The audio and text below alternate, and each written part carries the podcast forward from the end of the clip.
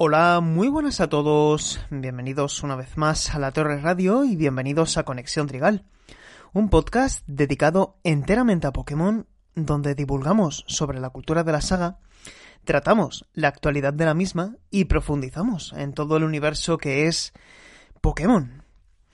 Hoy un programa bastante especial a la vez que inesperado porque hoy, el día en que estoy grabando, es domingo 27 de febrero de 2022 y por lo tanto se cumplen 26 años del aniversario de, Pokémon. Es el Pokémon Day mm, del que tanto uh, publicita eh, de Pokémon Company desde hace pues prácticamente ya una década, ¿no? Es como una, una fecha muy especial en la que suele haber anuncios importantes para la licencia, pero que este año caía en domingo pues a lo mejor todos esperábamos o, teníamos la sensación de que el hecho de que esta efeméride tuviera lugar en una jornada dominical fuese a privar a la compañía japonesa de hacer anuncios de peso y que a lo mejor se trasladarían a um, unos días antes o unos días después. Sin embargo, eh, nada ha impedido que Pokémon cambiara sus planes y este domingo, 27 de febrero, se ha anunciado la novena generación de Pokémon. cuesta decirlo, o cuesta creerlo, pero es así. Y ya tienen nombre y apellidos. Son Pokémon Escarlata y Pokémon Púrpura. Lo que en inglés se han llamado Pokémon Scarlet y Pokémon Violet.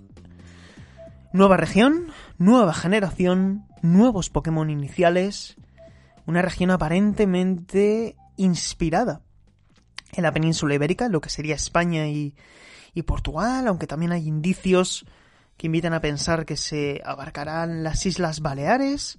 Y en definitiva mucha información que como podéis ver eh, en la duración de este programa pues apenas dura, dura una horita pero sí que tenía ganas de, de cubrir hoy que estamos todos con la expectativa con con, la ilusión, ¿no? Con el deseo de, de empaparnos de información de estos títulos, pues de hacer un programa aunque fuera corto y con las limitaciones de tiempo que ahora mismo tengo por, por, motivos laborales, pues al menos tener un episodio hoy, ¿no? El cuarto episodio de la cuarta temporada de Conexión Trigal. Y para mí es muy emocionante hacer este, este episodio porque siempre es emocionante, ¿no? Siempre es ilusionante abarcar, cubrir el anuncio de una nueva generación. Pero como digo, en este caso es especialmente eh, ilusionante porque eh, Conexión Trigal nació hace ahora tres años, se cumplen tres años del nacimiento de Conexión Trigal. Fue a finales de febrero del año 2019, eh, cuando precisamente estábamos en plena séptima generación y se anunciaban en sociedad Pokémon Espada y Pokémon Escudo. En ese momento grabé el primer episodio con, mi amigo Fran, con Fran Gematas, con nuestro querido Fran Gematas. Y, y ahora han pasado ya tres años, cuarta temporada de Conexión Trigal, y estamos aconteciendo el inicio de una nueva etapa, una nueva etapa más. Después de Leyendas Pokémon Arceus, que aunque no lo parezca, eh, lleva menos de un mes entre nosotros. Todos estos temas lo vamos a comentar en el programa de hoy, de si esperábamos este anuncio ya, eh, cómo hemos recibido la información, qué opinamos de los Pokémon iniciales, curiosidades, detalles que a lo mejor han podido pasar por alto en esos menos de 3 minutos 15 de presentación de Pokémon Escarlata y Pokémon Púrpura. Se han anunciado más cosas en el Pokémon Presents como una actualización gratuita para Leyendas Pokémon Arceus, ya disponible para todos los compradores del juego en Nintendo Switch, nuevas apariciones masivas, nuevos combates en el dojo, nuevas misiones secundarias y en definitiva nuevo contenido para un título que yo pensaba que iba a estar cubierto por un DLC durante este año y sin embargo no será así. O al menos eso creo ahora mismo. Sin más dilación y hecha esta pequeña presentación, vamos con, el programa que ya he podido grabar la presentación, esta, este, esta introducción la estoy grabando después, porque no queríamos perder tiempo. Y nos acompaña nuestro amigo Pablo Kaiz eh, tiene un canal de YouTube interesantísimo donde habla de videojuegos y de un montón de cosas. Ya estuvo con nosotros en el episodio dedicado al cuarto aniversario de Pokémon Go. Y en definitiva es un, es un gran amigo. Me ha hecho mucha ilusión que tuviera la disponibilidad de estar hoy aquí. Así que, sin más dilación, ah, os invito a que disfrutéis de esta horita de programa, que hemos disfrutado mucho grabando, tanto Pablo como yo, y que, sobre todo, eh, espero y deseo que todos tengáis mucha salud en este momento, ah, a pesar de que estemos ahora mismo, el contexto internacional sea pues muy poco halagüeño ah, y la situación esté siendo bastante complicada, espero que este programa también nos sirva para abstraernos un poco y disfrutar de lo que más eh, nos gusta o de lo que nos une en, en Conexión Trigal, que es el universo Pokémon. Novena generación, Pokémon Escarlata, Pokémon Púrpura, finales de 2022 Nintendo Switch. Vamos con el programa.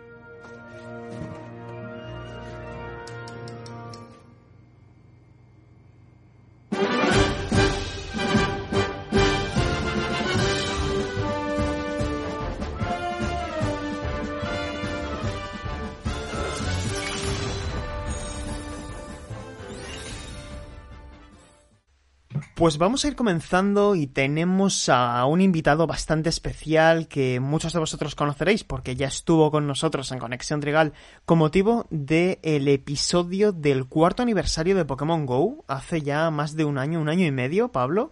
Y bueno, pues te doy la bienvenida, Kaid Sith.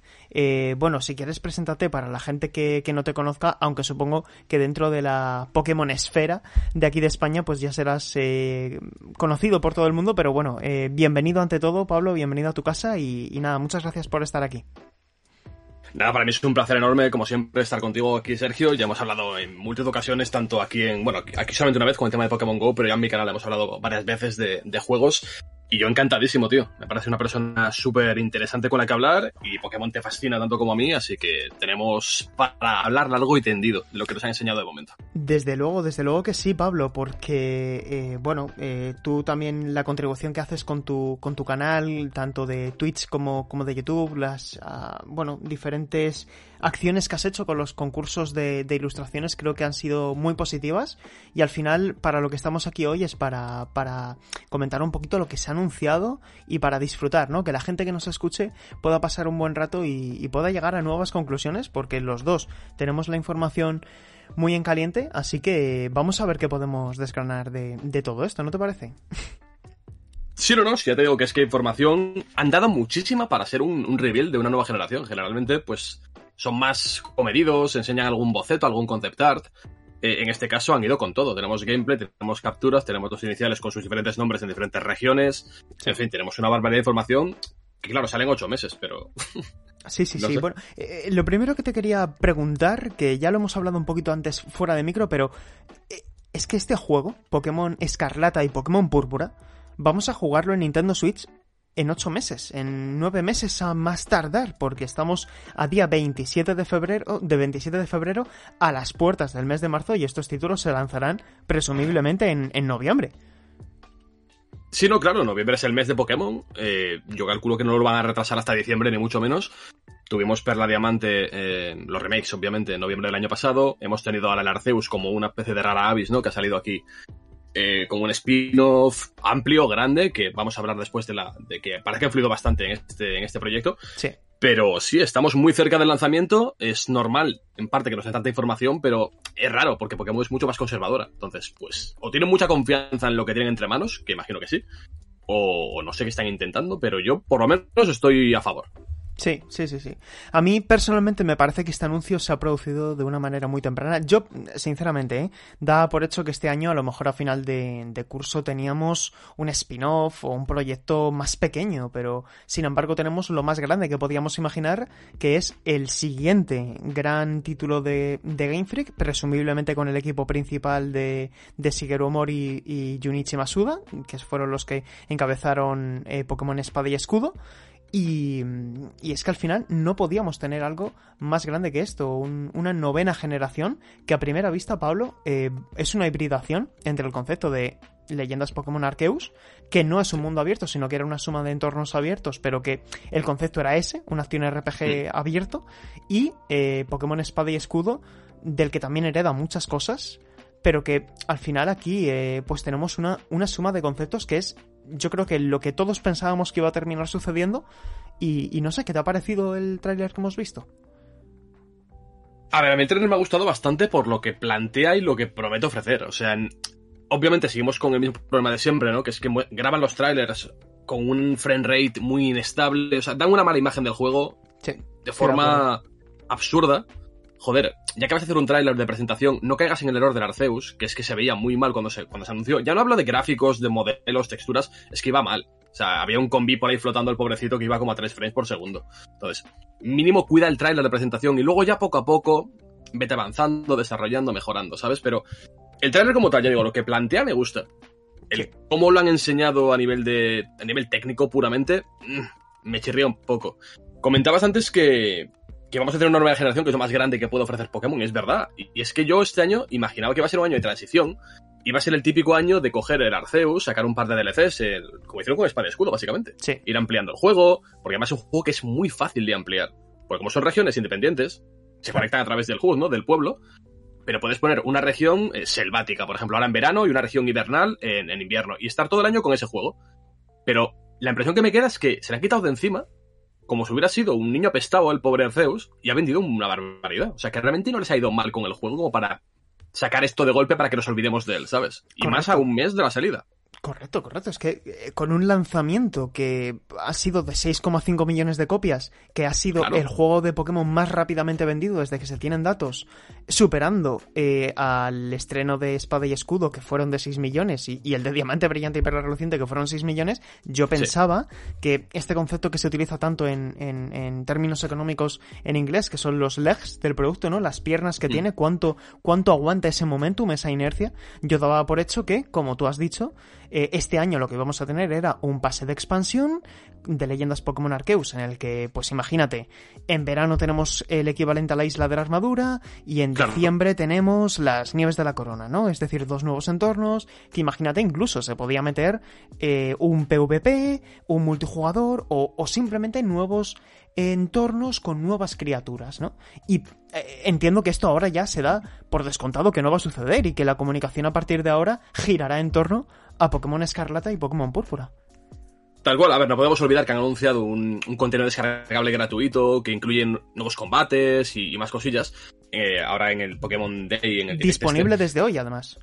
Efectivamente, pero es que tú no puedes decir disponibles de hoy y luego anunciarme la nueva generación porque es que el Arceus directamente no lo sacó de la caja otra vez. O sea, lo dejo ahí. Claro. En, mi cabeza, un juego que empieza con 6,5 millones, como tú has comentado, y que ha vendido una barbaridad, y que está gustando a la comunidad, porque los primeros días sí había mucho meme, que si los árboles, que si no sé qué. Es muy fácil criticar a Arceus, y más visto que hemos tenido hace unos días eh, Elden Ring y Horizon, ¿vale? Es lógico, es fácil, es fácil criticarlo. Pero el, el grueso de comunidad, por lo menos el que yo he visto en mis canales y demás, es que el juego ha gustado mucho. A pesar de que técnicamente sea un juego bastante mediocre, ¿vale? Pero entonces, eh, de, cara a la campaña de Navidad, te planteo la pregunta a ti, ¿vale? Sí. Tú eres un jugador de Pokémon, ¿vale? Te gusta Pokémon, no sabes, eh, o llevas un par de años, por ejemplo, sin jugar, Espada Escudo te dejó un poco así, va, estaba entretenido, pero tampoco era gran cosa. Em, ¿Qué te vas a comprar? ¿Pokémon Arceus en Navidad? ¿Para tus sobrinos o para ti mismo o lo que sea? ¿O vas a comprar la novena generación? O sea, han matado la campaña de ventas de, del Arceus con esto, creo yo, ¿eh? Sí, sí, es que esto eh, nos retrotrae también a, otro concepto que, que, eh, en el mundo de los videojuegos incluso, pues me, llamaba mucho la atención que eh, Activision, una compañía norteamericana muy grande encargada de, de editar los videojuegos de Call of Duty, temía que eh, la, eh, el lanzamiento tan recurrente de entregas, con nuevas entregas anuales mm. premium, Warzone, etcétera, terminasen canibalizándose las unas a las otras, ¿no? Porque el éxito de una podía ensombrecer el lanzamiento de la inmediatamente siguiente. Y yo aquí tengo la sensación de que eh, sí que es verdad que a de Pokémon Company ha constatado que da igual el momento del año en el que lances un videojuego de Pokémon, bien sea en noviembre o bien sea en, enero, que va a vender a cifras récord, pero estamos hablando de que en noviembre hemos tenido Diamante Brillante y Perla Reluciente. En febrero hemos tenido Arceus. Y en, en, noviembre de este año, o octubre o diciembre, a finales de 2022, es lo que dice explícitamente el comunicado, vamos a tener otra entrega principal más. Por lo tanto, estamos hablando de tres títulos en un periodo de 12 meses. Yo creo que es exagerado, eh, Pablo, yo creo que es exagerado este, esta cadencia. A ver, la única cosa que le veo, la única posibilidad que le veo de, de, encontrar una lógica es que hablamos de años fiscales y en Japón el año fiscal acaba en marzo. Entonces, realmente Arceus y Perla Diamante van en un año y este va en otro. Eso es, eso es verdad. Quitando, quitando eso, insisto igualmente, yo creo que sacar Perla Diamante en noviembre, Arceus en febrero y este, vamos a ver en noviembre como, como fecha estándar, ¿vale? Sí, Me parece que es, mm. es, es matar el, las ventas del Arceus de cara a futuro, porque Perla Diamante era un juego muy concreto, con sus gráficos chibi, eh, vista cenital, un Pokémon más tradicional, digamos, ¿no? Y luego tenemos Arceus, que es un semimundo abierto, un mini Monster Hunter, por así decirlo. O sea, ambos juegos podía gustarte más uno u otro, pero al final tenían enfoques distintos. Este que vamos a ver ahora, el, Púrpura y Escarlata, es prácticamente una evolución del Arceus. Es decir, es, o eliges uno eliges otro porque prácticamente son lo mismo, lo que, al menos lo que se ve a priori, ¿vale? No es algo tan distintivo, tan diferente no sé, yo creo que han rusheado muchísimo el lanzamiento de Arceus por, para, que, para quitárselo del medio y sacar este, porque si no, no tiene ningún sentido. ¿Sabes, Pero bueno, ¿sabes lo que pienso? Antes de entrar a, valorar eh, toda la información que tenemos, que tengo aquí eh, dividido en tres grandes apartados, si te parece, de la web oficial en castellano. Ahora si quieres te la paso por aquí por el chat por si no la tienes. Em, pero hay una cosa que, que, que, ahora ya me reafirmo en ello, después de, de haberlo pensado durante muchos meses, y es que yo tengo la sensación de que la pandemia ha trastocado los planes iniciales que tenía la compañía originalmente. Y es que tengo la sensación de que Diamante Brillante y Perla Reluciente se iban a haber lanzado originalmente en verano del 21, que es coincidiendo con el decimoquinto aniversario en Japón de las entregas de cuarta generación, y que a lo mejor en noviembre barra diciembre de este, del, del 21 es cuando realmente estaba previsto que saliera Arceus, de manera que la novena generación sí que hubiera tenido una distancia de un año natural respecto a Arceus. Otra opción diferente, Pablo, es que la expectativa comercial que tuviera depositada de Pokémon Company con leyendas Pokémon Arceus fuera muy baja, lo cual sinceramente no lo creo, y que ahora se han dado de, bruces con la realidad de decir, es que este juego no solo está vendiendo bien, sino que es que ha gustado mucho a la gente, ¿no? Mira, yo, yo creo que no tenían expectativas bajas por, por dos motivos. Primero, porque el, el, el bus, ¿vale? El feedback que había de la gente era muy alto. Había muchísima gente comentando el juego siempre. Cada vez que salía una actualización había gente comentándolo. Segundo, han planificado una expansión de cartas eh, en paralelo al juego. Eso no lo hacen con ningún spin-off. No lo han hecho con Pokémon XD, no lo han hecho con Pokémon Colosseum, no lo hacen con los Pokémon Snap, no lo hacen con nada. Solo con los juegos gordos y los que esperan algo. O sea que no se planifica, como digo, porque, joder, hay que contratar artistas, tienes que darles unos meses para que trabajen en los diseños, aceptarlos, imprimir las cartas. O sea, es un proyecto que seguramente tenía muchas expectativas en él, quizá no tantas, porque es que ha vendido una bestialidad, o sea, demasiado yo creo. Pero, pero bueno, que expectativas tienen seguro. Sí, sí, sí, sí. Desde luego, yo, yo sigo pensando que, durante este año Leyendas Pokémon Arceus se va a hartar a vender porque el, el, boca oreja este que se llama va a favorecer de una manera muy positiva a, a, las ventas, al recorrido del título, Pero claro, eh, y ya entrando en materia en la información que tenemos por el momento, Pokémon Escarlata y Pokémon Púrpura van a llegar también en un momento muy dulce para la consola, porque ahora mismo Nintendo Switch se encuentra en su pick comercial. El último informe financiero de Nintendo, eh, correspondiente al 31 de diciembre, decía que había 98 millones de jugadores activos y 103 millones de consolas vendidas, es decir, la mayor cantidad de distribución, pero también la mayor cantidad de usuarios activos, y esto arroja un... es decir, se va a poner a la venta estos títulos en una consola que tiene una implantación desmesurada, ¿no? Pokémon Escarlata y, Pokémon Púrpura. Y la información que tenemos, lo primero que, me, que, nos dicen en el portal oficial ya en castellano, es que son las nuevas entregas del universo Pokémon, llegarán a Nintendo Switch a finales de año y dicen, con estos nuevos títulos, Pokémon da un gran paso hacia adelante al permitir a los jugadores explorar libremente un extenso mundo abierto lleno de vida. Y en inglés dicen Open World. O sea, esta es la primera gran diferencia, Pablo, porque Arceus no era un Open World, eran grandes áreas interconectadas al estilo Capcom con Monster Hunter. Y aquí, sin embargo, ya nos están dejando algo. Claro, esto es una declaración de intenciones. Aquí parece que esto va a ser un grandísimo entorno interconectado. Hombre, es lo que tocaba, ¿no? Me sorprende mucho después de Espada y Escudo que se metan en este general cuando Espada y Escudo se criticó precisamente porque las rutas eran una línea recta y apenas había dungeons, apenas había, bueno, estaba la mina esta y poco más. O sea, me gusta que, enfoque, que busquen este enfoque porque es lo que Pokémon necesita y después de Arceus sería, yo lo dije cuando, cuando me lo pasé, sería una decepción que después de Arceus se perdiera lo divertido que es explorar ese mundo, Eso es. aunque tampoco haya mucho que hacer, siendo objetivos, ¿no? Cazar Pokémon y poco más, pero sería mucha decepción que volvieran a las rutas lineales, sin mazmorras, sin combates, porque, joder, el Pokémon Arceus tiene combates que son bastante tochos, o sea, que son inesperados y que son muy, muy chulos.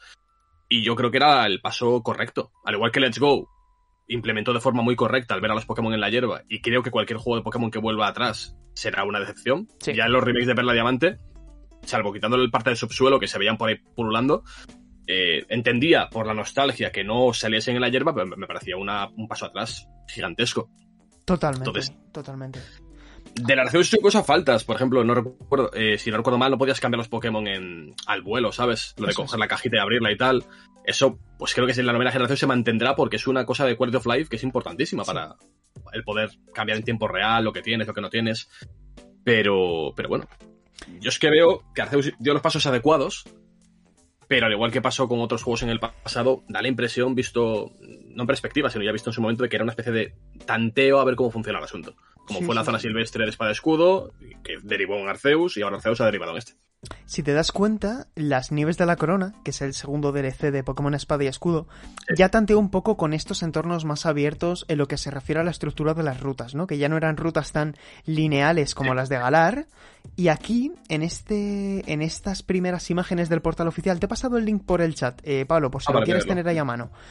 En la primera imagen de una meseta verde, que por cierto no lo hemos comentado, pero ah, en el minuto 11.40 del tráiler se ve claramente un mapa en un panel, en una, en, una pared, aparece un mapa de España y se ve tanto la península ibérica como las, las Islas Baleares. Por lo tanto, cabe la posibilidad de que estos juegos se basen en la península ibérica, eh, lo cual quiere decir que tendremos España, eh, la parte peninsular de España al menos, las Islas Baleares y quizá también Portugal. Em, claro, sobre el papel, al margen de, lo que nos puede impactar a nosotros por como por ejemplo le pudo pasar a los franceses con Kalos a la sexta generación, a, nivel estrictamente cultural, España es una eh, es un territorio súper heterogéneo con multitud de culturas y sobre todo diferentes terrenos a nivel estrictamente físico, ¿no? Con montaña, con meseta, con zona costera, con islas. Oye, esto es interesante.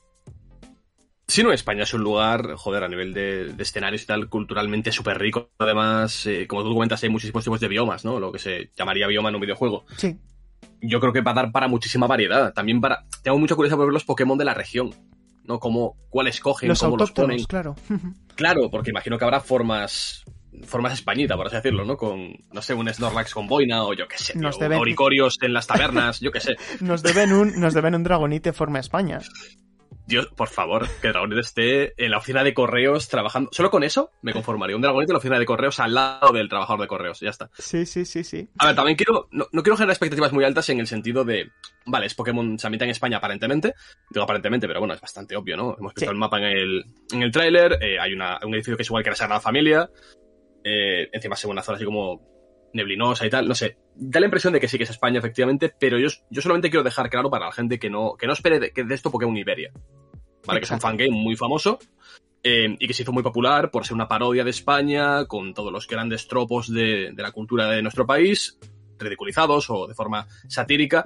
Esto es un juego de Pokémon oficial, ¿vale? Aquí no va a haber bromas sobre si los andaluces duermen mucho, si los catalanes son unos ratas, o sea, no va a haber ese tipo de cosas porque es un juego para todos los públicos.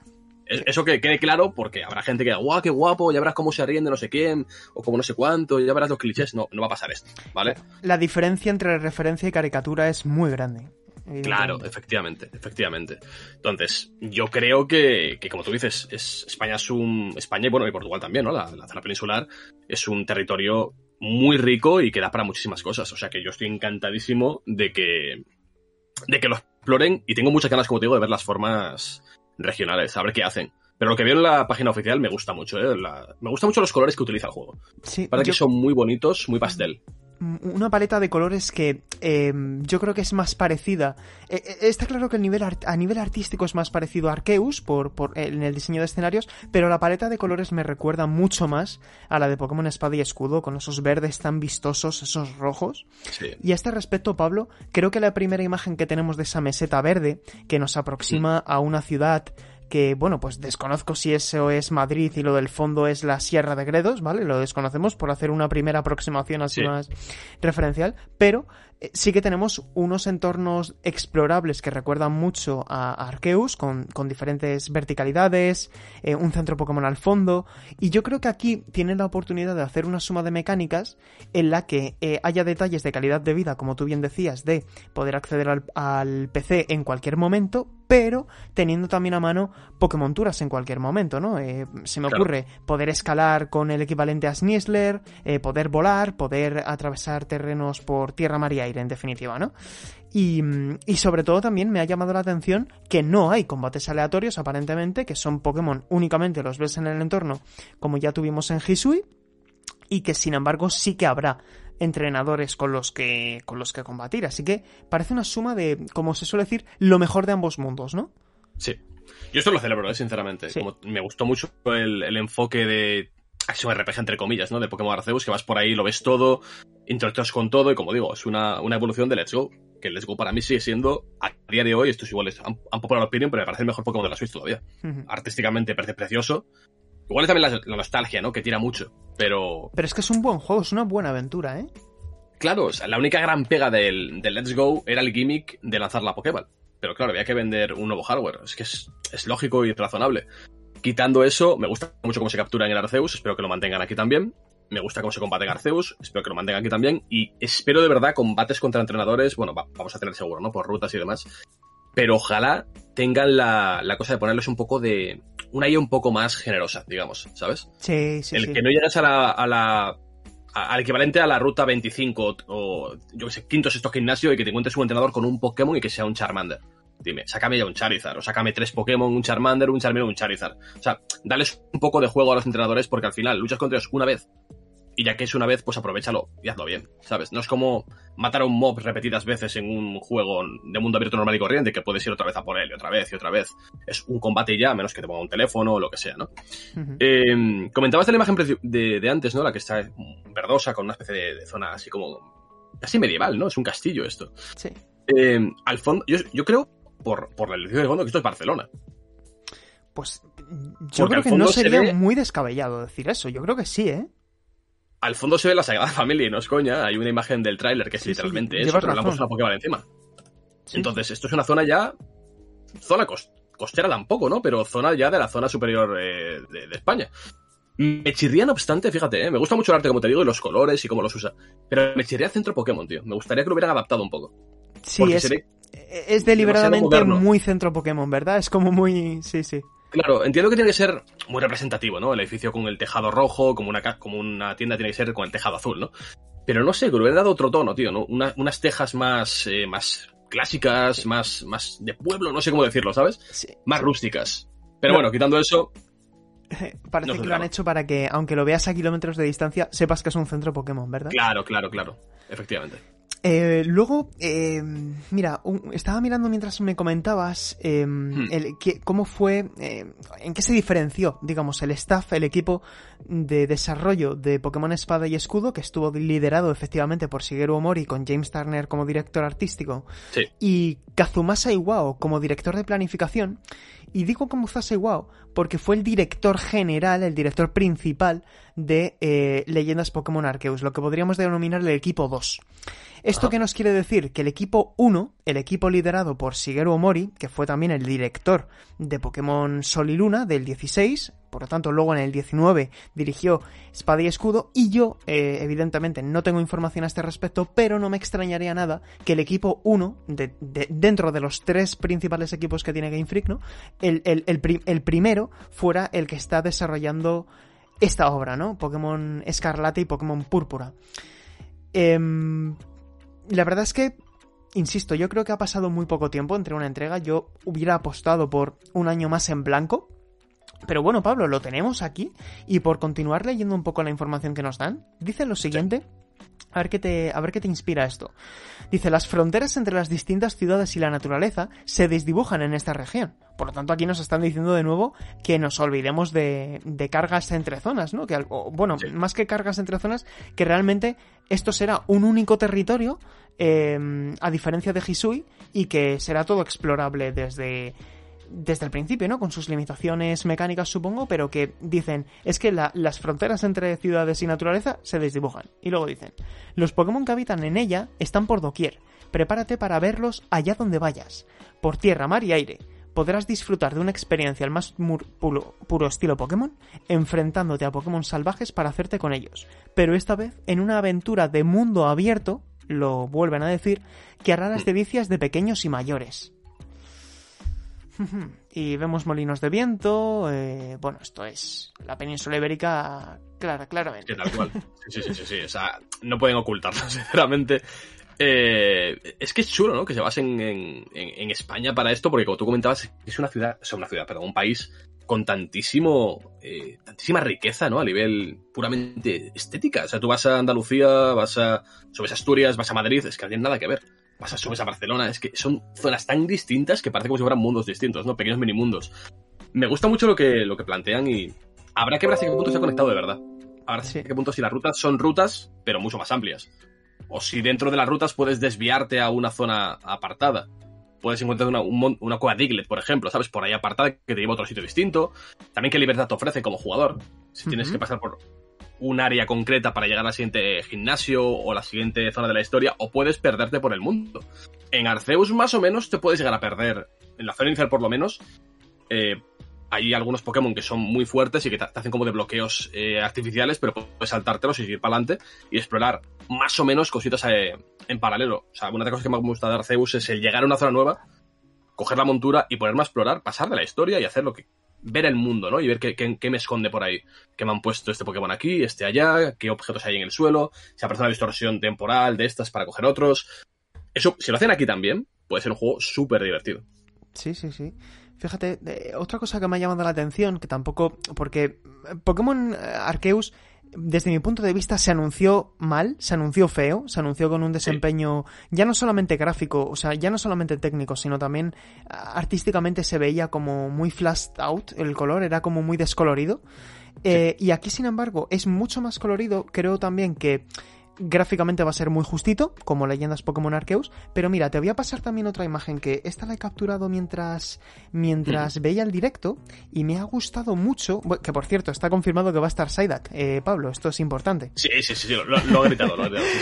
y eh, vemos Pokémon de, muchas generaciones diferentes, porque hemos visto un Swablu que es de tercera, Magnemite que es de primera, Larvitar que es de segunda. segunda, sí. Eh, bueno, va a haber Pokémon de muchas generaciones y no te da la sensación de que el detalle de de los polígonos, de, la textura de, de Magnemite, eh, eh, está bastante mejor detallado de lo que aparece en Arceus. Mira, es que es lo que comentabas tú. Arceus tiene un problema eh, con los colores que no tienen ningún sentido, porque está todo muy pálido, como muy apagado. Eso con Zelda funciona porque el mundo tiene una cohesión, pero en, en el Pokémon no funciona tan bien. Tú el Pokémon lo, lo juegas, le pon- lo juegas, por ejemplo, con una capturadora, le subes el, el- el color un poquito y gana el doble. Y es el mismo juego. Pero está como pasado por una especie de, de, baño de lejía o algo así, ¿sabes? Para que quede como muy blanquecino. Sí, Y sí, como tú sí. comentas, sí.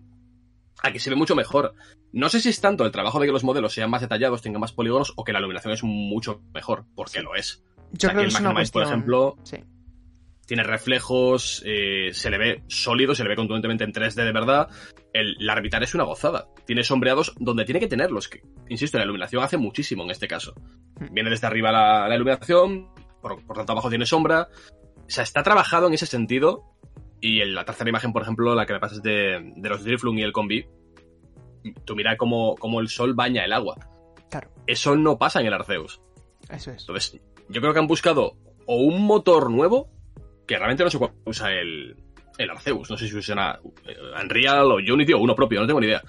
Pero o han usado un motor nuevo o han aprendido a activar la opción de luz, porque es que si no, no tiene ningún sentido.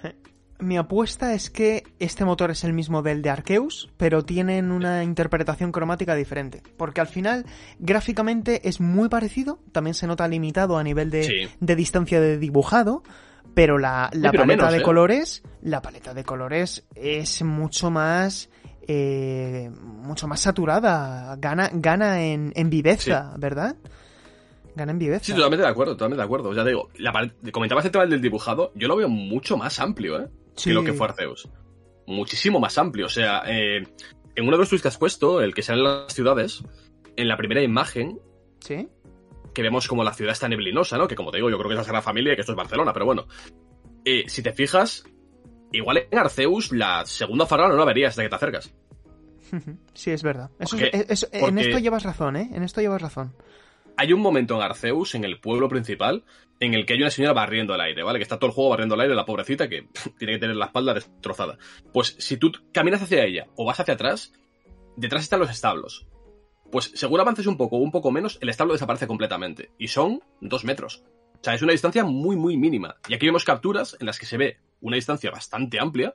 Se ve completamente el torreón de, o sea, la iglesia esta, al fondo. Se ve como una especie de montaña difuminada en la niebla. Se ven las farolas. eh, en, el en la segunda imagen que has puesto, que se ve como una montaña con muchos árboles y demás. Que se ven las montañas del fondo también bastante bien. El, el cielo está bien definido. Yo veo que han trabajado bastante en esto. Sí. Y por eso me extraña que el Arceus no hayan intentado hacerlo un poquito más cuidado. O sea, sacar algún tipo de parche. No sé si será posible realmente. Sacar un parche de rendimiento que cargue el mapa de, de otra forma. Porque es que el juego ganaría muchísimo, tío. Ganaría una barbaridad solamente con esto. Sí. Y por cierto, una cosa que me gusta de, de lo que se ha visto es que por fin hay un diseño de arte coherente. Eso. Tú no es. ves un bosque con cinco árboles de diferentes colores. Son Eso todos es. parecidos. Sí, hay ¿sabes? una, O sea, hay que en una cohesión, sentido- hay una cohesión. Sí, sí, sí. Exacto. Exactamente. Ah, y mira, te he pasado también el tráiler que yo lo han subido porque como estamos grabando a Sí. 40 minutos después, bueno, una hora después de, de la publicación del Pokémon Presents, eh, Sí. en el tráiler que dura 3 minutos 15, hay una parte en la que aparece también un, un Sea Viper, el 1.53, 1.54 del vídeo, que, oye, ese Sea Viper se parece más al de Pokémon Snap que al de, Poké- que, que- que al de Pokémon Espada y Escudo, para entendernos, a, a lo que- al, al tipo de modelado que podríamos Sí, ver. no, no, tiene, bu- tiene buenos sombreados, tiene las escamas, tiene eh, detalles en los dientes. Es que. Es que yo realmente los modelos no creo que sean los mismos que los del Arceus, ¿eh? Ya, es posible que, es posible ¿sabes que hayan metido mano, sí. Claro, yo creo que han pedido ayuda a Bandai Namco porque el Snap, otra cosa no, pero es bonito. Sí, Y además, las rutinas de los Pokémon entre sí funcionan muy bien, algo que en el Arceus no pasa. Porque tú puedes ver a un Gurpel o un Starly al lado y no están comiéndose entre ellos. Que entiendo que no quieran que los niños lloren al ver un pájaro comerse un gusano, ¿vale? Pero no hay interacciones de los Pokémon entre sí en, el Arceus. O yo no recuerdo prácticamente ninguna. Entonces, en, en Pokémon Snap es todo lo contrario. Depende de cómo interactúes con ellos, atacan, están durmiendo unos con otros, están jugando.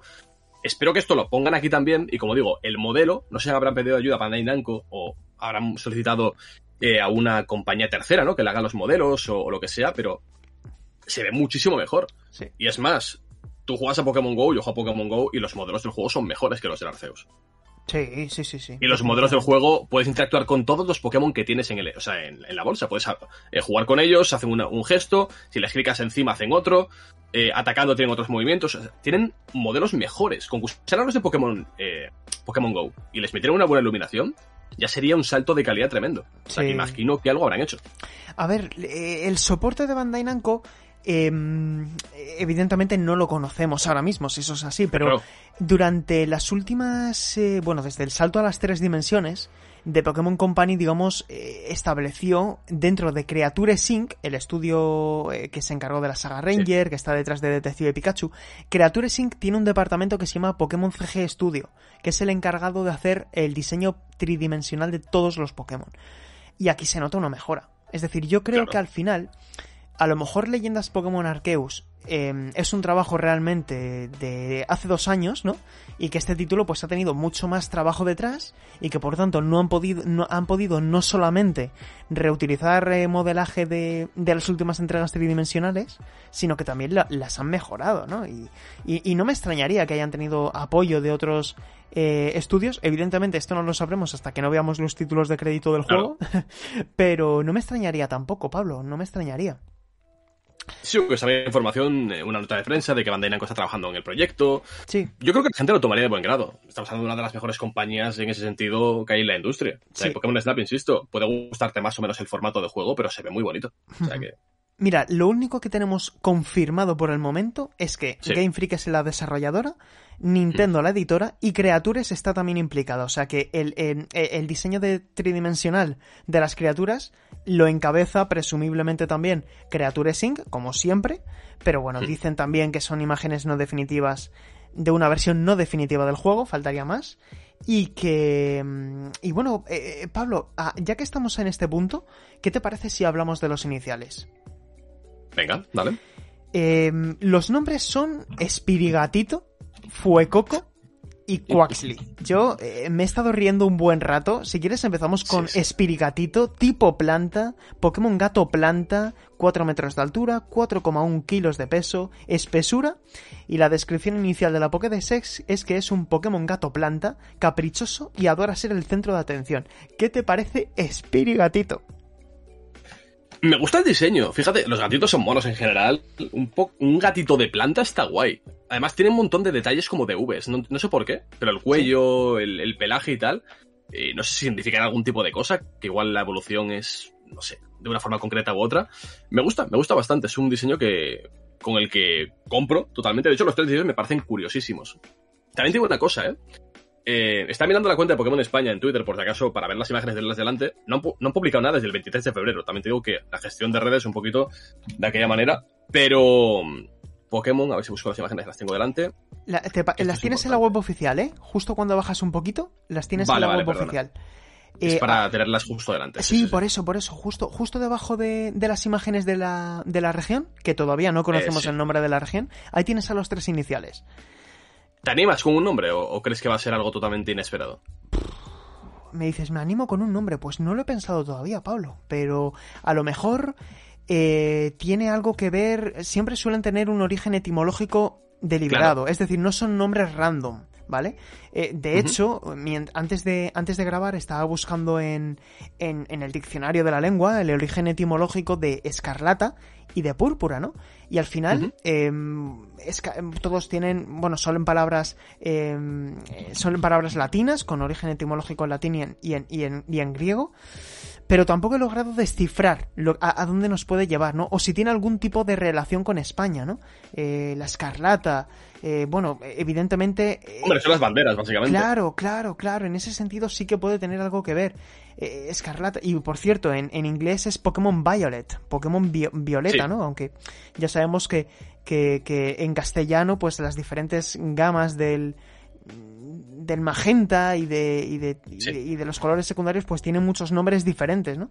Pero bueno, em, yo el nombre de la región, Pablo, estoy seguro de que va a tener algún motivo, que no va a ser algo aleatorio y que seguramente tenga algo que ver con, con España, ¿no? Con Hispania, con algo así, ¿no? No estaría mal. No, crees que va a ser, por ejemplo, Bisbaland o Rosaliant, no? pues no estaría, no estaría mal, ¿no? Eh, Ojo que Bisbal ya es una bola, ¿eh? Ya te digo, Hamonland o, Tú imagínate, Bisbal lanzas dos bolas, dos Pokémon en lugar de una, sería la leche, sería increíble. Pero bueno, ya tengo sí, los gatos delante, ya tengo al, Bulería. al Sprigatito. Tal cual, tal cual. Bulería. Lo tengo, sí, sí, ya tengo, me gusta mucho el diseño, me gusta el nombre además. O sea, Spring, imagino que va por Spring, ¿no? Por primavera, y gatito, Sí. pues porque es un gatito, no, no tiene mucho misterio. Es un gato de planta. Eh, me gusta la sombra que tiene en la cara que hace una hoja. Sí. Creo que está bien tirado los colores, ¿sabes? Es muy complicado hacer un Pokémon con unos colores tan sencillos, porque son dos verdes, ¿vale? Un verde oscuro y un verde claro. Pero me gusta la sombra de la hoja en la cara, me gusta que las orejitas sean oscuras, me gusta que lo que tiene en el cuello, ¿no? Esa especie de bufanda, sea otra hojita distinta. Me parece muy mono. Parece un... eh, es como Rockcraft, ¿no? Un poquito más o menos, pero en este caso ve- verdosito. Es sencillo, pero es bonito. Te iba a comentar que los diseños, no obstante, especialmente el que hablaremos después de agua, ¿no te da la impresión de que los diseños son muy poco... muy poco Pokémon? Eh, sí, yo creo que el, el- el- el Pokémon, valga la redundancia, más Pokémon, tú y yo sabemos lo que estamos diciendo, ¿no? Más, Sí. más diseño tradicional, más estilo Ken Sugimori o James Turner, es Sí. Espirigatito. Principalmente Sí, yo creo que por los ojos, Pablo, porque los ojos es también Mm. una seña de identidad muy característica de la idiosincrasia del ADN de diseño de los Pokémon.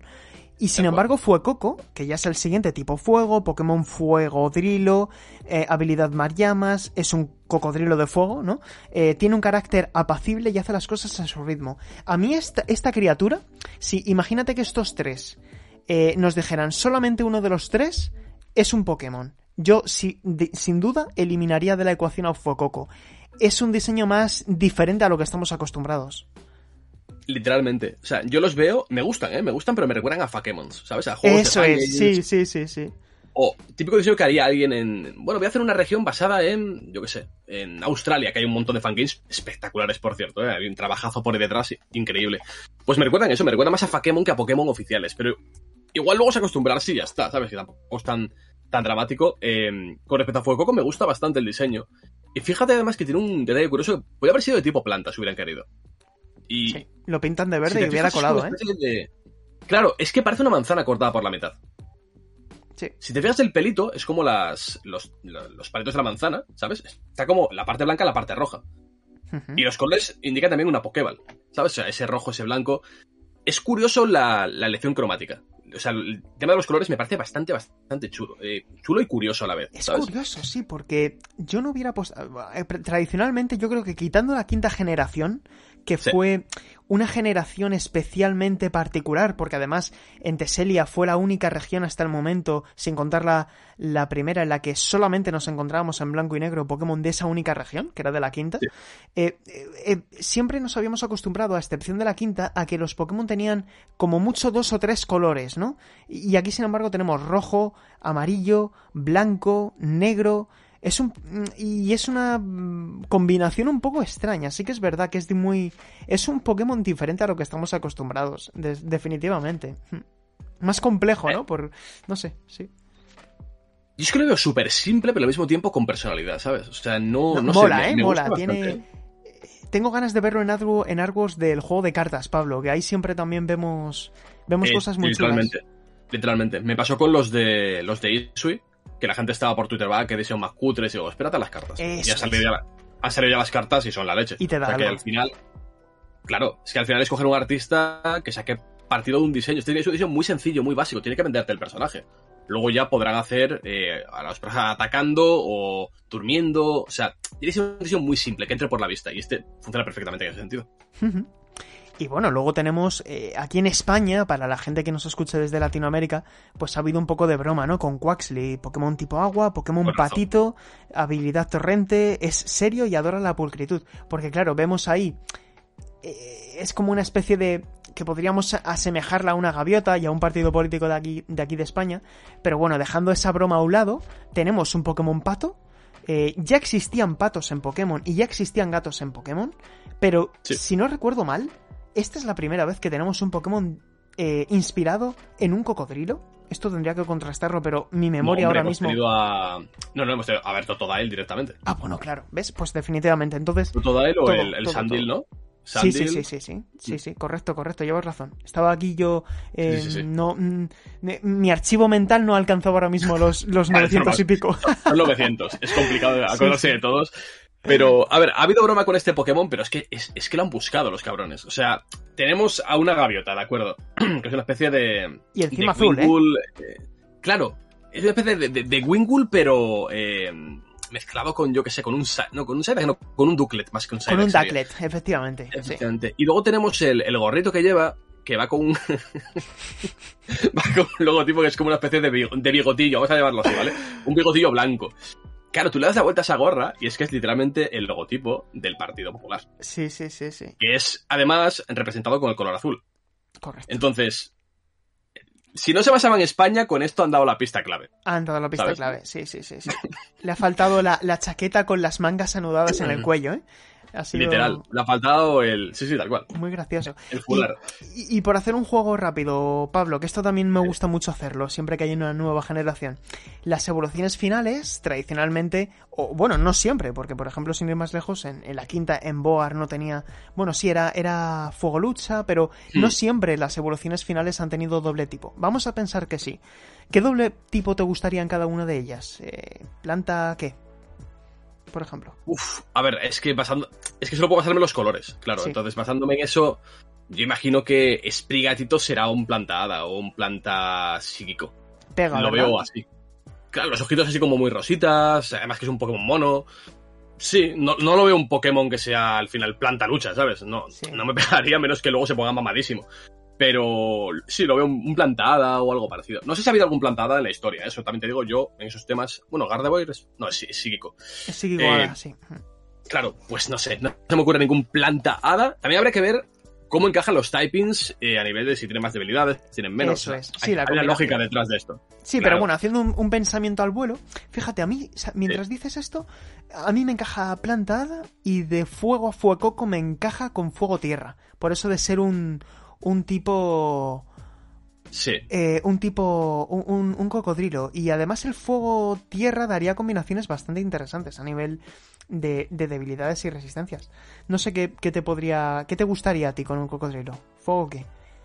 no estaría mal fuego tierra, ¿eh? como comentas. No obstante, es que fíjate, me encantaría que hubiera un Pokémon, o sea, una generación que fueran dobles tipos, pero dobles tipos que sean eh, antónimos. En plan, rollo, planta fuego, Que ya hay varios ¿no? pero ya me entiendes. Que sea algo que jugase más con ese tipo de cosas. Yo es que este lo veo, sinceramente, yo veo una manzana partida por la mitad que está sonriendo y es muy majo. De verdad. Entonces, Sí, sí, me sí. encantaría que fuera eh, un planta, planta fuego. No creo que tenga sentido realmente, pero a mí me gustaría un planta fuego.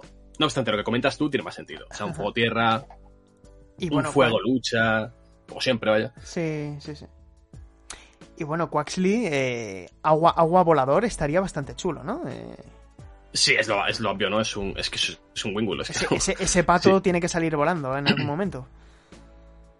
Sí, tal cual. Un, un A ver, va a cisne, un- ¿no? De evolución final o no sé. Mmm, Suana, uf, no sé, ¿eh? Sí, sería ya que- demasiado similar a lo que ya que- hemos visto. Claro, tienen que jugar con, con la sorpresa. Yo creo que no, no pueden caer en lo obvio, porque si no, mm, va a ser demasiado fácil, no sé. A ver, agua, agua seguro, porque aparte de, la- de ser agua, ¿no? Pero, mira, te pregunto tú que eres, que estás más puesto al día. ¿Hay algún Pokémon eh, inicial, o algún Pokémon en general de los 800 y pico, Sí. 900, que haya perdido el typing inicial en la evolución? En No, la evolución final no, no. Eh, de los, Todos de mantienen los- la base más otra. de los iniciales todos han mantenido la base. Hay una excepción, evidentemente hay una excepción, eh, con Charizard X que... eh, Bueno, las megas, claro. Claro, por las megas ahí sí que hubo un poco de cambio en algunos casos, pero el tipo elemental inicial, que yo sepa, siempre se mantuvo, porque Claro. Charizard X... eh, ¿Qué tipo, qué tipo? vo- Voy a contrastarlo para, para no cometer la, para no meter Sí. la pata. Pero Mega Charizard X, vamos a ver si lo encuentro. Vale, imagino que sería dragón volador en lugar de fuego volador. Eso es, eso es. Y, eh, y Charizard I era mm, volador fuego. Sí. Y el otro era mm, eh, fuego dragón. Que era la primera vez que teníamos un dragón de, de Charizard, que nunca había sido tipo dragón, ¿no? Eh, Pero sin embargo, bueno, el fuego no lo perdió. No lo perdió, Sí. efectivamente. Claro, pues no estaría mal que perdieran el tipo inicial. En plan giro. Que no te lo esperes. Que empiecen siendo agua y luego sea agua lucha y luego se quede lucha solo. Que, que le guste el segundo tipo y se especialice en él, ¿sabes? Eso molaría bastante. Sí, sí, sí. Yo lo veo razonable, no sé. Eso me gustaría bastante. sería, sería disruptivo y eso, es- eso mola, ¿eh? que se innove un poco. eh, que por cierto, a Claro, todo esto tú piensas. Si tú tendremos. que cuando pierdes un, un Pokémon con un, con un Pokémon de agua, planta o fuego, al final casi nunca lo quitas del equipo al inicial. Sí, Entonces el definitivamente. hueco del agua lo tienes ya cubierto. ¿Para qué vas a capturar otro, un, yo que sé, un Tentacruel o vas a- un Gyarados o lo que sea? Si ya tienes un Pokémon de, de agua si pillas a este. Entonces estaría guay eso, que jugase con la opción de pierde el tipo inicial y tienes que buscarte las avisualas en otro sitio. Ujú. Estaría, estaría bien, ¿eh? Estaría, sería algo diferente, ¿no? Y, Hmm. y a este respecto, ¿tú crees que volverá las ocho, las ocho medallas de gimnasio tradicionales, la estructura, digamos, de medallas de gimnasio con la aspiración de campeonar en una liga Pokémon? No tengo ni idea de si va a volver o no, pero fíjate lo que te digo. Galar introdujo el tema de los estadios, eh, del hacerlo más deportivo, ¿no? Y si hay un país que se, que, que se presta, ¿no? A hacer algo así es España. Sería muy extraño que volvieran a los gimnasios tradicionales cuando tenemos una cultura del fútbol aquí eh, que no se tiene prácticamente en ningún país del mundo. Entonces, no sé. A ver, estoy convencido de que no va a ser ni Pokémon dominantes como en Alola, ni se va a abandonar por completo la progresión por medallas. Estoy convencido que va a volver, porque es Pokémon, a fin de cuentas, y tienen que tirar de los tropos y tienen que, sobre todo, responder a las quejas de los usuarios de los últimos juegos. Tienen que traer de vuelta lo que la gente quiere. Entonces, ¿habrá medallas? Yo me imagino que sí Yo también creo que sí. pero a, a ver cómo lo plantean, porque una cosa que hacía muy bien Galar era eh, empaparte de ese espíritu deportivo. Fíjate, Pablo, ¿sabes qué idea se me está ocurriendo? Que podría estar muy chula. Además, tú que ahora estás jugando a, a Elden Ring, que es un videojuego que te permite libertad de elección a la hora Sí. de afrontar diferentes eh, retos. Me gustaría, ya que Pokémon Púrpura y Pokémon Escarlata van a ser un mundo abierto, que tú partieras de la meseta, en lo que equivaldría al centro de la península, y que a partir de ahí te digan, oye, mira, tienes ocho medallas de gimnasio, pero las puedes, puedes emprender el viaje en el orden que tú quieras, ¿no? Eh, puedes ir primero a Galicia, por decir nombres para entendernos. ¿no? Puedes ir luego a Cataluña, puedes ir luego al País Vasco, puedes ir a Huelva y puedes ir a Murcia. Y que claro, al igual que mm, eh, en otros videojuegos, pues que el nivel se autonivelara eh, dependiendo de la media de tu equipo Pokémon, ¿no? Eso te iba a comentar, que si hacen eso tienen que escalar los niveles porque si no tienen que empezar todos los días a nivel 5 y te lo pasas en 3 horas. Claro. Claro, tienen que intentar jugar con eso. No sé si Pokémon es capaz de hacer eso, sinceramente te lo digo. Nunca lo han hecho y no sé si serán capaces ahora. Yo tengo la esperanza de que, de que sí son capaces, pero quiero decir que al final todo eso respondería a un, la- a un algoritmo, ¿no? De decir, oye, tu equipo, la media de tu equipo es nivel 35, pues tus rivales van a tener un equipo a nivel 35, ¿no? O entre 34 y 36 o algo así. Pero bueno, ya veremos, ver, ¿eh? Pero La teoría, Sí. visto desde lejos, claro, es, una, es un algoritmo. Es en plan, bueno, eh, vas con 6 Pokémon, la media son nivel 35, pues nos ponemos el líder a nivel 36. Por ejemplo, un nivel más por encima o un nivel por debajo. Eso es bastante sencillo, pero también es sencillo supuestamente eh, ir a las opciones del juego, quitar el repartir experiencia y no lo han hecho. Y no lo han Entonces- hecho, claro. Y además Game Claro. Freak es una empresa eh, que sí que podríamos calificar de especialmente conservadora en ciertos aspectos, ¿no? Sí, sí, sí, por eso te digo que lo que vemos tú y yo muy sencillo, igual para ellos... A ver, sencillo, seguro que es sencillo ir a, la- ir a las opciones y poner cosas. O incluso sería muy sencillo el darte la opción de jugar en dos modos de dificultad. Sí. Juega normal y mo- pon un modo campeón en el cual los, los entrenadores tienen los Pokémon 10 niveles más altos y ya está. O sea, no más altos que los tuyos, no, no, simplemente más altos. Sí, sí. ¿Sabes? Que cuando vas a Ciudad Plateada, Brock, en lugar de tener un Geodude a nivel 5 y un Onix a nivel 8, tenga un Geodude a nivel eh, 14 y un Onix a nivel 20. Y si quieres comerte la cabeza para subir y farmear y tal, búscate la vida. ¿Es una dificultad artificial? Ciertamente sí lo es. Pero es lo que la gente seguramente querría también hacer. Claro. Entonces, Claro. no sé.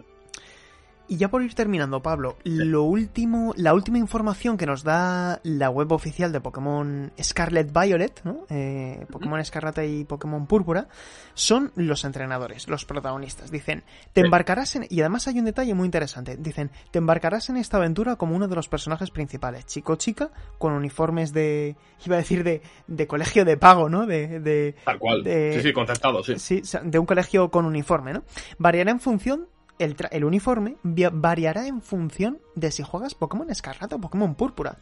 ¿Quién, Sí. qué- quién sabe qué te deparará? Y a juzgar por la imagen, Pablo, eh, la- el personaje de Pokémon Escarlata vive en una zona del mapa diferente a la del Pokémon eh, Púrpura, porque son viviendas muy diferentes, ¿no? Sí, son distintas. No sé si corresponderá a que sales de un punto distinto, que estaría chulo, la verdad. El rollo, si coges Pokémon Escarlata, empiezas en el norte, si coges Pokémon Violeta, o sea, perdón, Púrpura, empiezas en el sur, estaría chulo ese concepto, ¿no? El, invertir los, los gimnasios.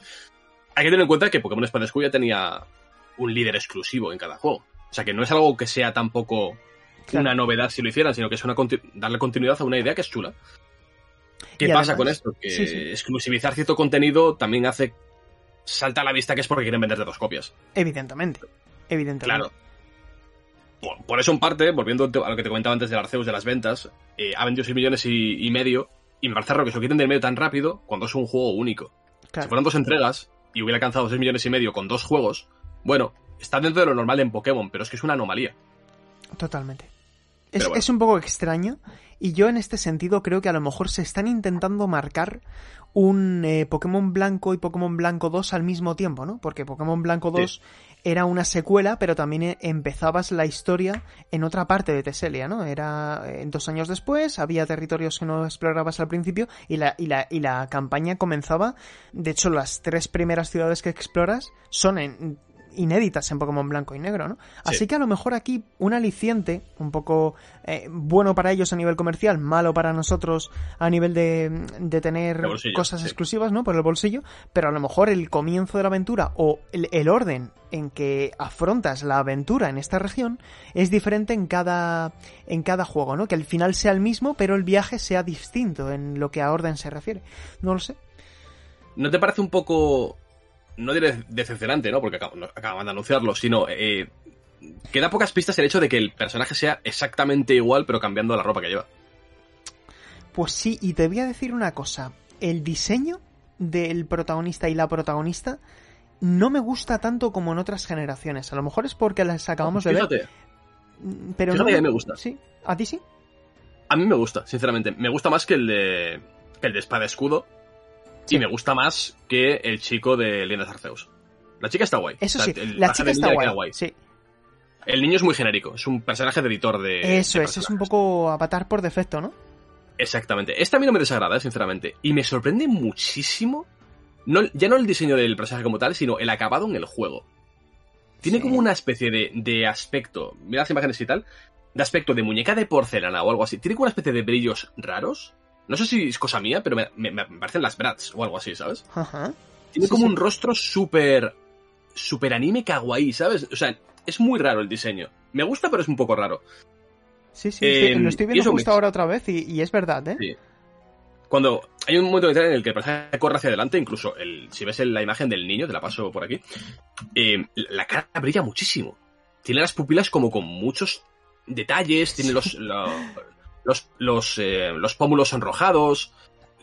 No sé, lo veo como muy dibujito anime, o sea, lo veo muy raro, ¿sabes? Pero no está mal del todo.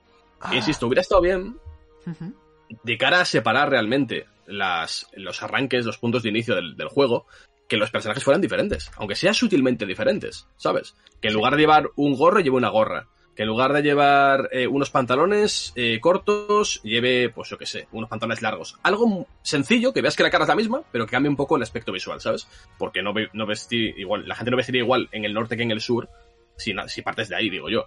No sé, por darle un toque así más cultural, ¿sabes? Tampoco le voy a poner a la chica con la ropa de, de, cantar a flamenca, ah, pero... Sí, estoy de acuerdo. Eh, aún así, Pablo, yo creo que, que, la personalización estará presente y al final tu personaje pues será como... Claro, al final te a esto, sí, sí que esto será un poco la base, pero... Y por cierto, mira, para si tienes el vídeo delante, el vídeo que te he pasado, en el 2.19 se puede ver a la derecha una porción del mapa de la región y está claro que también se abarca la parte de Portugal, entendiendo que esa parte es el norte de la península ibérica. Eh, bueno, es la parte noroeste, ¿no? ¿En serio? La noroeste, sí, noroeste.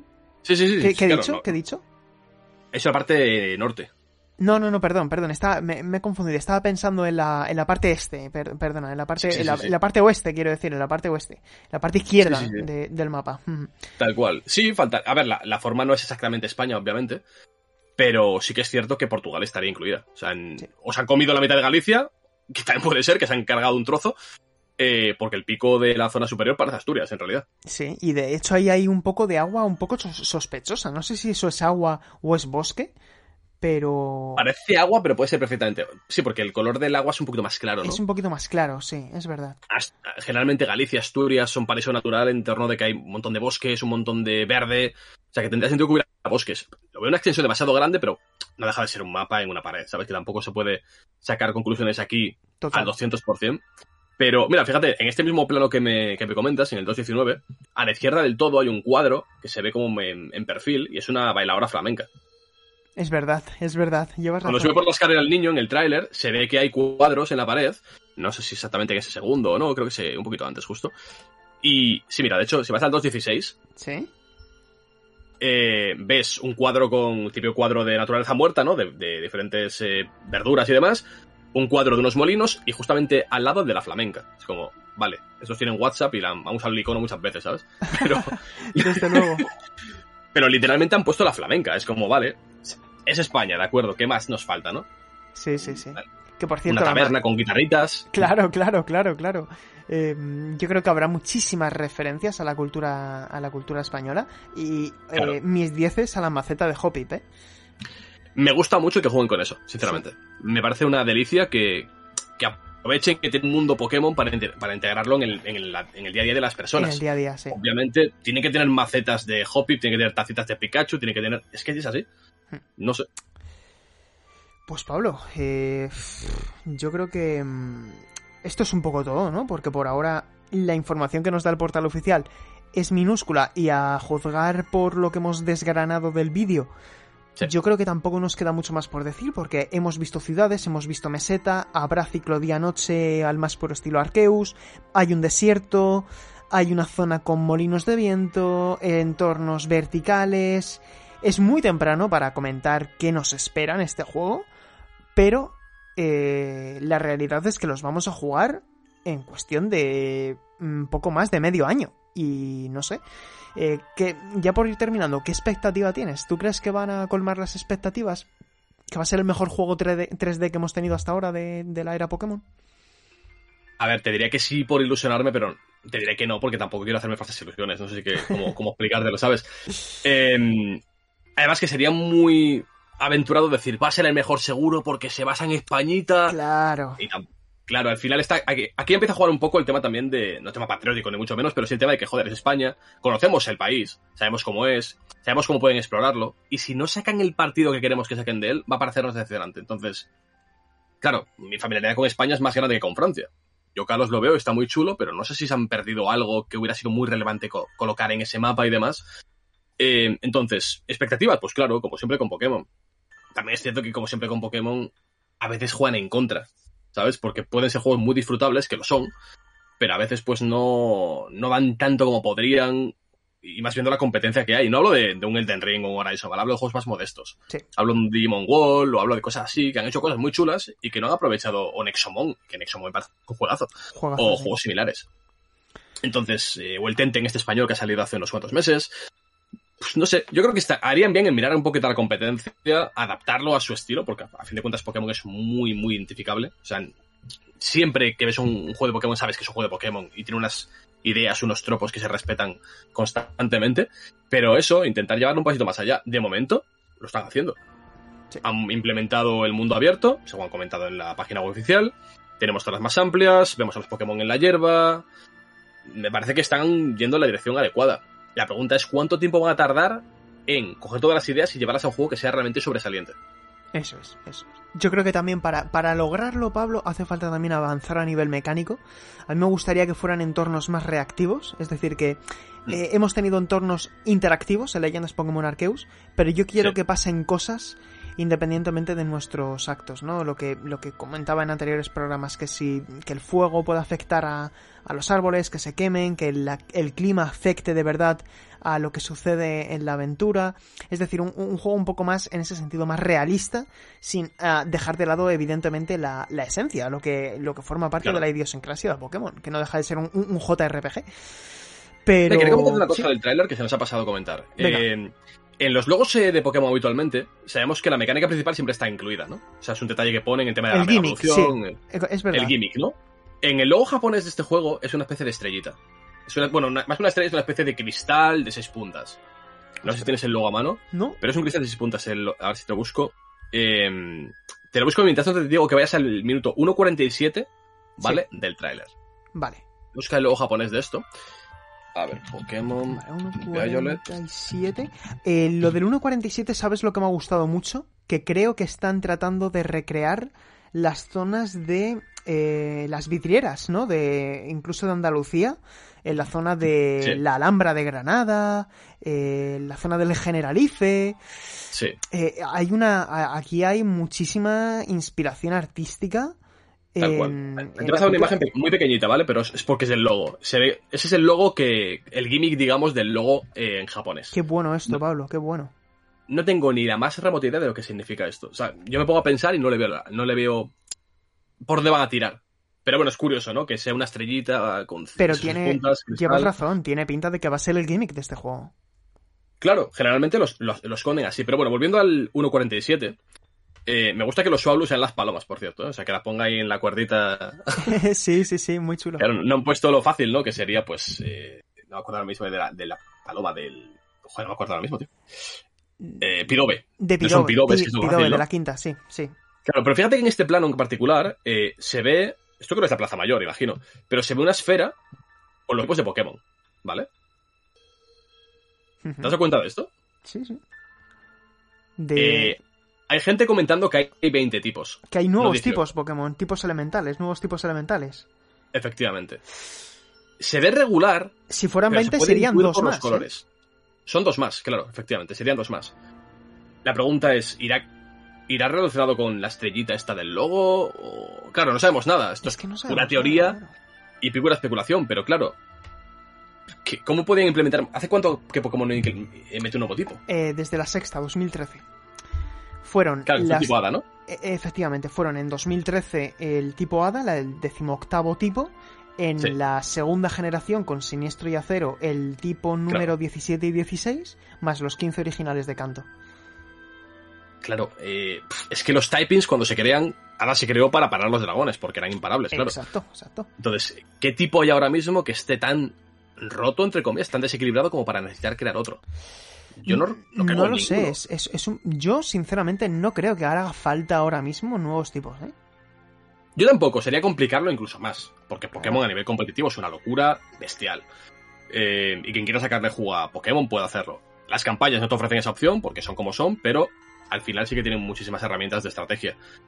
Pero bueno, es curioso que esté representado el- los typings de los Pokémon aquí en la plaza esta. Es como, bueno, representando como a todos al mismo tiempo, ¿no? Como a toda la, toda la- todos los Pokémon, todos los miembros de- de- de- del país o de la región en particular. No sé, parece interesante. Lo he visto antes y he dicho, bueno, pues está curioso. Sí, sí, sí, sí. Qué bueno este detalle, no había caído en ello Pablo y muy, muy chulo, la verdad. Sí. Eh, pues yo creo que hemos llegado al final, Pablo. No te quiero quitar más tiempo. Hemos dicho una hora, Tranquilo. llevamos justo una hora. Y oye, eh, de nuevo Pablo, muchísimas gracias porque esto ha sido un poco que nos ha pillado al vuelo a los dos. Evidentemente ninguno sabíamos que se iba a anunciar esto. Y cuando ha habido información tan de peso, yo he dicho, oye, vamos a grabar. Pero claro, cuando se ha presentado la oportunidad de que se viniera Pablo a- aquí a la a Conexión Trigal, a la Torre Radio, y que has podido inmediatamente, pues te agradezco tu disponibilidad, Pablo. Yo editaré ahora el programa y de verdad, un abrazo muy fuerte y muchísimas gracias por pasarte. Nada, me ha sido un placer. Hablar de Pokémon siempre está genial y más cuando se nos ilusiona con una nueva generación, ¿no? Que esto no pasa cada 3-4 años y a tope, esperando que salga bien, esperando que sea mejor que Espada Escudo, mejor que los anteriores eh, títulos de la, de la saga. Para mí el techo sigue siendo blanco y negro, pero veremos si son capaces de igualarlo. Porque lo que hacía blanco y negro una- un juego tan especial era la historia, especialmente. Entonces, Sí. a ver si ahondan en esto y mantienen todo lo bueno que hizo Espada y Escudo, lo bueno que hizo Leyendas Arceus, que mucha gente creerá que no hicieron nada bueno, pero sí lo han hecho. Sí. Y, y no sé, eh, con expectativas siempre. Así que ya veremos cómo, cómo va la cosa. Pues sí, Pablo, eh, fueron cinco generaciones en dos dimensiones. Esta va a ser la cuarta en tres dimensiones, que se dice pronto. La diferencia Sí. ya no es tan corta, o sea, ya no es tan grande, la diferencia ya se acorta mucho. Y yo sí que deseo que estas entregas sean las, eh, las que nos satisfagan más dentro de las de tres dimensiones, ¿no? Que, que son dos conceptos muy diferentes, y creo que incluso en cuanto a planteamiento de juego. Pero Mm. bueno, Pablo, eh, muchísimas gracias. y nos vemos en otro programa. Me gustaría que te vinieras ya más cerquita de cara al lanzamiento y, supongo que a lo largo del año iremos conociendo mucha información. Así que vamos hablando para que te vengas en otra ocasión y, te mando un abrazo muy grande, Pablo. Igualmente, un abrazo Sergio para ti, para tus oyentes y cuando haya que venir, se viene.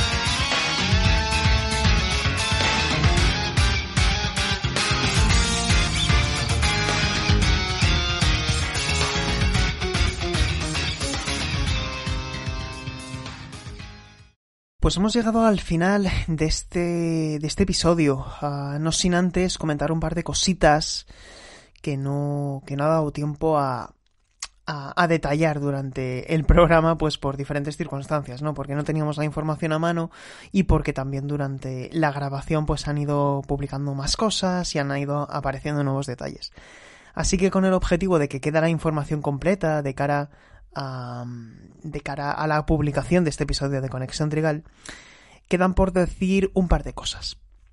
La primera de ellas es un detalle que ha comentado un usuario de Twitter que me ha comentado en respuesta a una de las publicaciones que he hecho durante la tarde de este domingo en la red social Twitter y es el usuario el marsupilayo eh, Moyo en Twitter que dice que los Pokémon iniciales de Escarlata y Púrpura están basados en el lince ibérico, el lagarto de Tenerife y el pato colorado, todos ellos animales españoles. Evidentemente yo esto no lo puedo contrastar y desconozco si es así al 100%, pero desde luego es un detalle muy interesante el que nos aporta este usuario de Twitter, que de hecho comenta que el nombre de Fuecoco, el inicial de tipo fuego, viene de cocodrilo de Fuerteventura.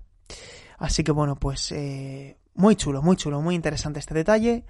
Y también eh, me gustaría comentar, comentar que eh, después del lanzamiento de Pokémon Escarlata y Pokémon Púrpura, a finales de 2022, en Nintendo Switch, ambos títulos podrán conectarse con Pokémon Home, el servicio de almacenamiento en la nube que nos permite conectar entregas de diferentes generaciones, eh, como un nexo de unión, eh, dice, el servicio permite a los entrenadores agrupar a toda su colección de Pokémon en un mismo lugar. De este modo, los Pokémon de otras regiones podrán acompañarles en sus aventuras en estos nuevos títulos, Pokémon Escarlata y Pokémon Púrpura. Y hay un asterisco, y comentan. Solo podrán transferirse desde Pokémon, solo podrán transferirse Pokémon desde Pokémon Home si estos pueden obtenerse en el propio juego al que quieres enviarlos. Para saber qué Pokémon aparecerán en Pokémon Escarlata y Pokémon Púrpura, habrá que esperar hasta su lanzamiento.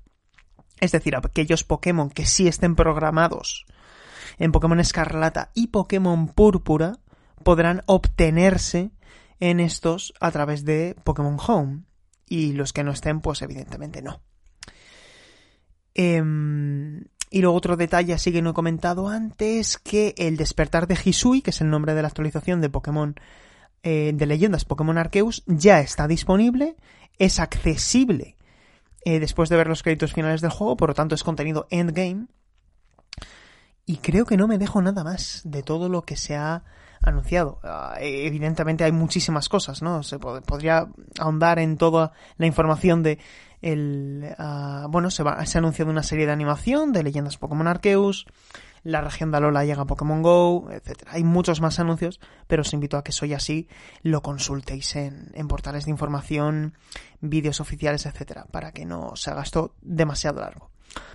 Así que sin mucho más que añadir, eh, yo soy Sergio Carlos González, ha sido un placer que escuchéis este programa express de Conexión Trigal, este cuarto episodio de la cuarta temporada. Hay una cosa en marcha que os va a encantar. Yo creo que la podremos tener lista de aquí a un plazo de dos semanas Y nada, contadnos en los comentarios qué os ha parecido este anuncio de Pokémon Escarlata y Pokémon Púrpura, qué expectativa tenéis ante esta novena generación y simplemente pues ya sí recordar que nos podéis escuchar en Spotify, en iVoox, en iTunes, en Apple Podcast, iTunes, Apple Podcast y también en YouTube, donde también publicamos cada programa para que lo tengáis ahí en forma de vídeo o en una pestaña en segundo plano. Yo me despido, Sergio Carlos González, ha sido un placer de verdad. Nos vemos a la próxima. Chao, chao.